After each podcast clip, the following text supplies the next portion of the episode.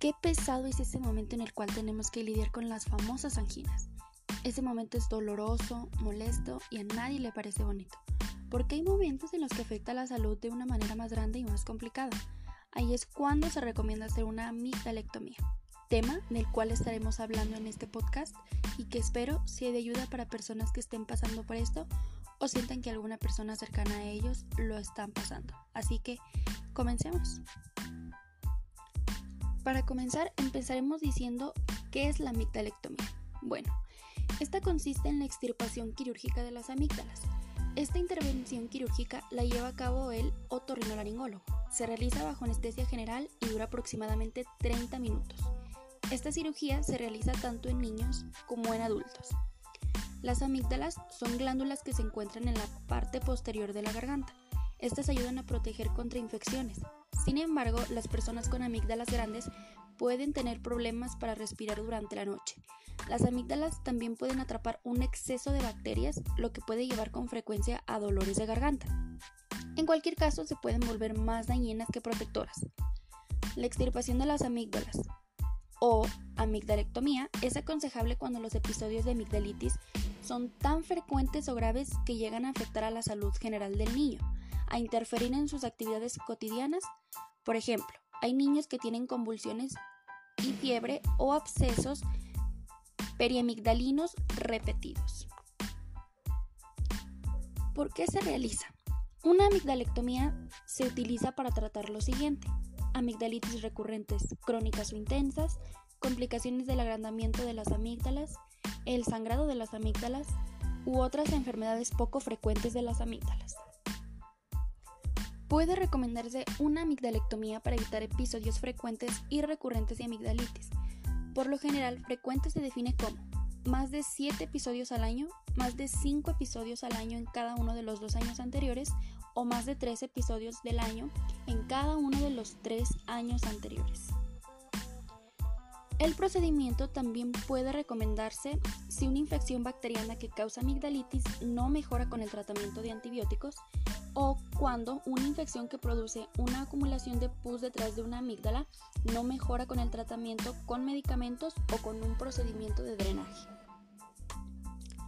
La amigdalectomía, al igual que otras cirugías, tiene ciertos riesgos. El primero puede ser reacciones a los anestésicos. Los medicamentos que hacen que duermas durante la cirugía suelen causar inconvenientes menores y de corto plazo, como dolor de cabeza, náuseas, vómitos o dolores musculares. Si bien uno de los riesgos de la anestesia general puede ser la muerte, los problemas graves a largo plazo son poco frecuentes.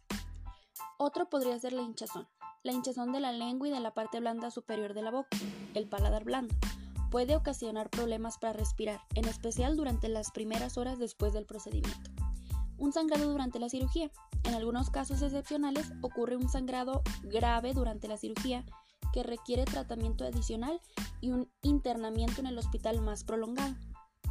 El sangrado durante la cicatrización durante el proceso de cicatrización puede haber sangrado, en especial si se quita demasiado pronto la costra de la herida. Y por último, una infección. Excepcionalmente, la cirugía puede provocar una infección que requiera otro tratamiento. Para la elección de la técnica debemos valorar brevedad del acto quirúrgico, reducción del sangrado, menor inflamación, reducción del dolor y rápida recuperación de la dieta. En la disección fría, el cirujano se colocará en la cabecera de la mesa del quirófano, la instrumentista en unos de los laterales. Una vez anestesiado, se coloca un rodillo bajo los hombros del paciente y se realiza hiperextensión cervical. Se coloca el abrebocas de Davis, que se apoya en los incisivos superiores y cuya paleta sube la lengua hacia el suelo de la boca. El abrebocas no debe atrapar el labio superior ni la paleta rozar la arcada alveolodentaria inferior, pues podría erosionarla. La lengua debe quedar en posición lo más centrada posible y es conveniente usar una pala de abrebocas que permita que la base de la lengua no nos tape el polo inferior de la amígdala. Es importante vigilar la correcta colocación del tubo endotraqueal y que éste no se vea. En resumen, la correcta colocación de la abrebocas nos permitirá una exposición completa de las amígdalas y nos facilitará enormemente la cirugía. Ya colocado el abrebocas existe la posibilidad de infiltrar las amígdalas. La infiltración deberá hacerse en el espacio preamigdalino tanto en polo superior como en el inferior de la amígdala.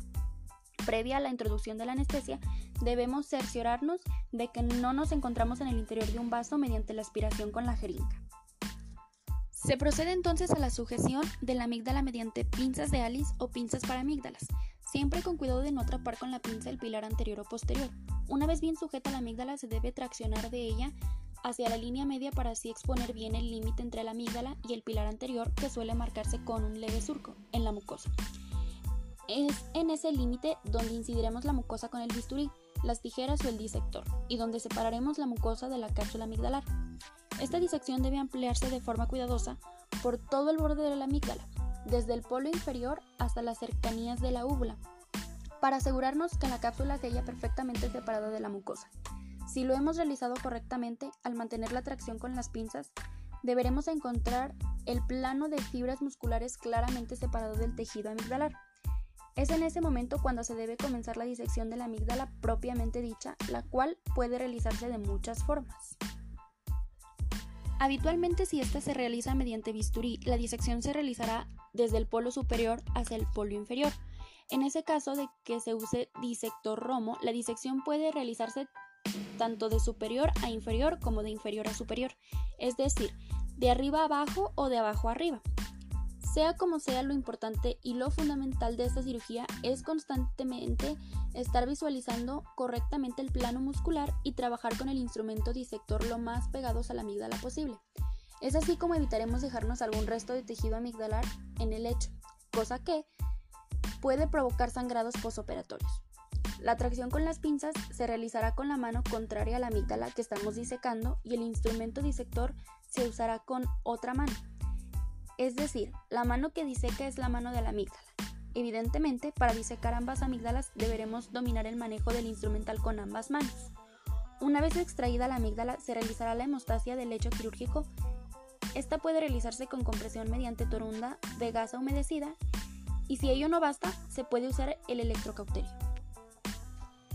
Cabe decir que las técnicas de hemostasia varían mucho, siendo todas ellas válidas y se usa desde la compresión hasta la pinza bipolar pasando por la ligadura de los vasos y usando sustancias procoagulantes. En general se aconseja no empezar la disección de la otra amígdala hasta que se ha realizado una hemostasia, si no perfecta, casi total. Una vez han disecado ambas amígdalas, se puede proceder a la reconstrucción del istmo de las fauces.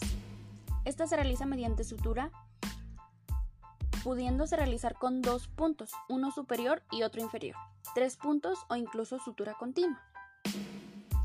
El objetivo de ello es facilitar la deglución, ayudar a la hemostasia y evitar el cúmulo de comida encima del lecho quirúrgico que puede molestar e incluso provocar sangrados. Sin embargo, este procedimiento sigue en discusión y no se ha llegado a un consenso, pues hay datos que apuntan hacia la posibilidad de un incremento en el sangrado posoperatorio debido a la sutura.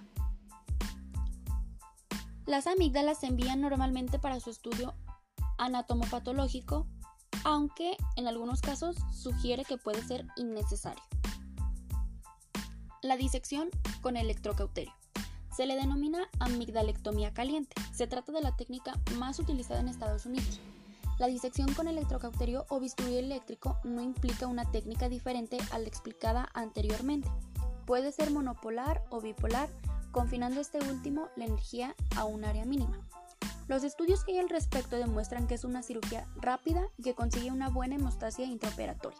Sin embargo, se relaciona con mayor dolor posoperatorio que las técnicas frías y que otras como la radiofrecuencia y el láser.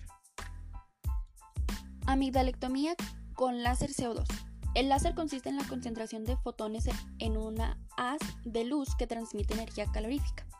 Consiste en la reducción y eventual eliminación total de la amígdala mediante la carbonización con láser CO2. La siguiente es la amigdalectomía con bisturí armónico, que es un instrumento que usa la vibración ultrasónica para cortar y coagular los tejidos. Por último, la amigdalectomía intracapsular. Se realiza mediante un microdebridador, que es un instrumento con una cuchilla cortante acoplada a un sistema de succión continuo y se basa en la amigdalectomía parcial o reducción de amígdalas, usándose por ello más en los desórdenes obstructivos del sueño. Dando por esto finalizado el podcast sobre amigdalectomía, que espero que sirva a muchos y tenga algo entretenido, pero sobre todo informativo sobre el tema. Hasta la próxima.